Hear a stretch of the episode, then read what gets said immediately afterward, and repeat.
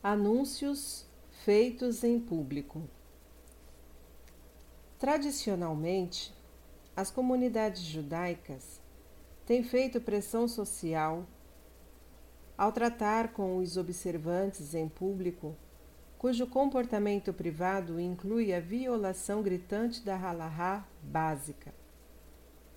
Se todo o resto falhar, é permissível divulgar o fato de que um judeu observante em outros aspectos é regularmente culpado de imoralidade se a revelação desse fato o fizer arrepender-se. De modo semelhante, os tribunais rabínicos têm a autoridade para afixar cartazes informando ao público a recusa de alguém, Siruf, de cumprir uma decisão do tribunal. A pressão social, em muitos casos, é o único meio através do qual os tribunais rabínicos podem executar as suas decisões. O mal condensado. O Talmud diz: a quatro grupos nunca será permitido ficar na presença da Sheriná, divina presença.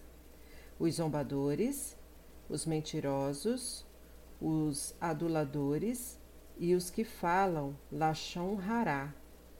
Em relação a este último grupo está escrito, Salmos 5:5. Pois tu não és um Deus que deseja a maldade, nenhum mal pertence, permanece contigo. A maldade aqui referida é Lachon Hará.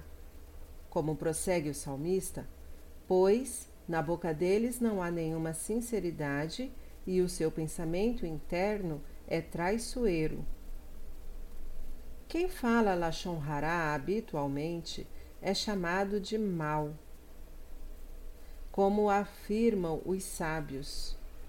Rabi Rama Bar Hanina disse: Todo aquele que conversar com seu vizinho, jantar com ele e depois falar Lachon Hará contra ele, será chamado de mal por Hashem. Mishlei 12, 1 Todas as palavras pronunciadas por uma pessoa neste mundo são registradas por Deus. No Midrash lemos Devarim Rabá 6, 5 não deixes que a tua boca ponha culpa na tua carne. Eclesiastes 5:5.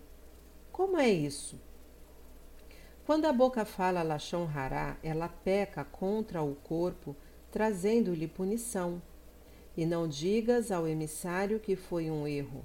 Não digas, eu irei falar Hará, e ninguém, salvo quem ouvir, ficará sabendo.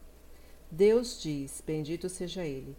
Sabei que eu mandarei um anjo que ficará ao vosso lado e registrará cada palavra que falardes contra os vossos semelhantes.